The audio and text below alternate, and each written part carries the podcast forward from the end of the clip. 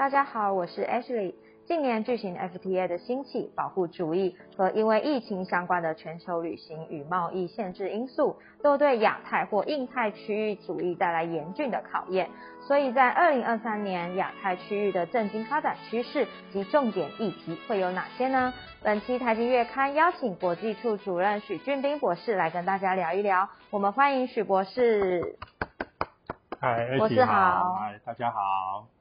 徐博士好，今年呢将由美国接手为 APEC 主办经济体，所以想问许博士，对于二零二三年美国提出的主题是什么？是的，啊，为了延续这个 APEC 的一个各项工作，包括面对 COVID-19 疫情冲击后的一个经济复苏，然后还有面对气候变迁它所带来的一个啊经济产业的一个转型跟挑战，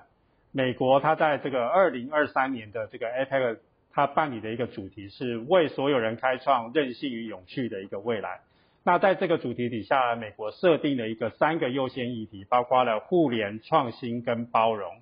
那美国就是希望用它身为国际领袖的一个角色，然后来跟 APEC 二十个经济体共同来合作，是强化这个亚太区域经济它面对这个冲击的一个容受力跟它的一个复原力。那也希望透过这个创新跟包容的一个政策呢，来建立亚太区域的一个永续发展。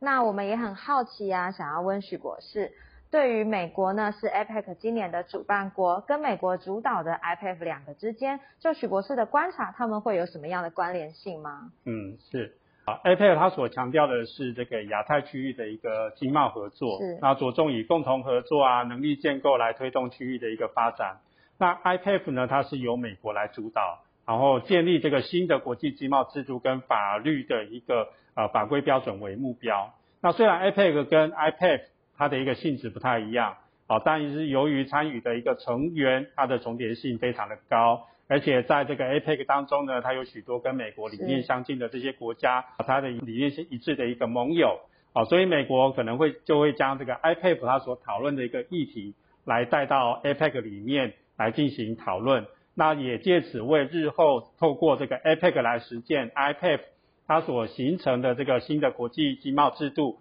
来做一个铺陈啊，例如强化关键技术供应链体系啊，落实供应链人权，然后平衡这个贸易发展跟环境永续的这样一个相关的议题。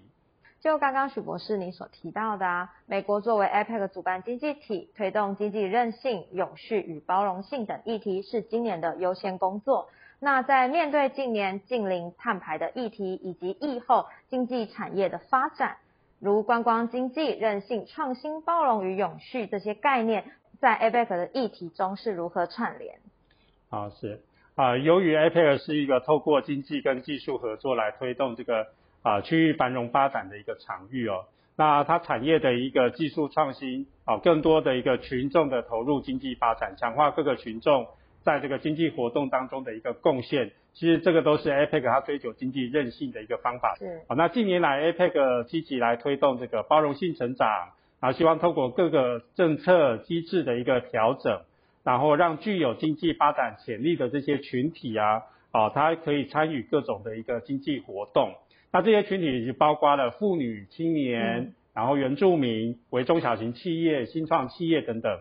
好，那此外，由于国际上面对于永续发展的这样子一个概念，它已经逐渐从这个环境保护扩大到社会面。啊，那追求社会发展的一个公平性呢，也成为永续发展它的概念之一。啊，那这也就是最近大家常听到的这种供应链人权这样子的一个呃它的一个词语。是。那如果我们把这个技术创新跟供应链人权相结合，那也就是现在欧盟开始在倡导的这个。呃，工业五点零这样一个概念，那它最主要就在强调技术创新之际呢，也应该要要来兼顾以人为中心的这样子一个概念在里面。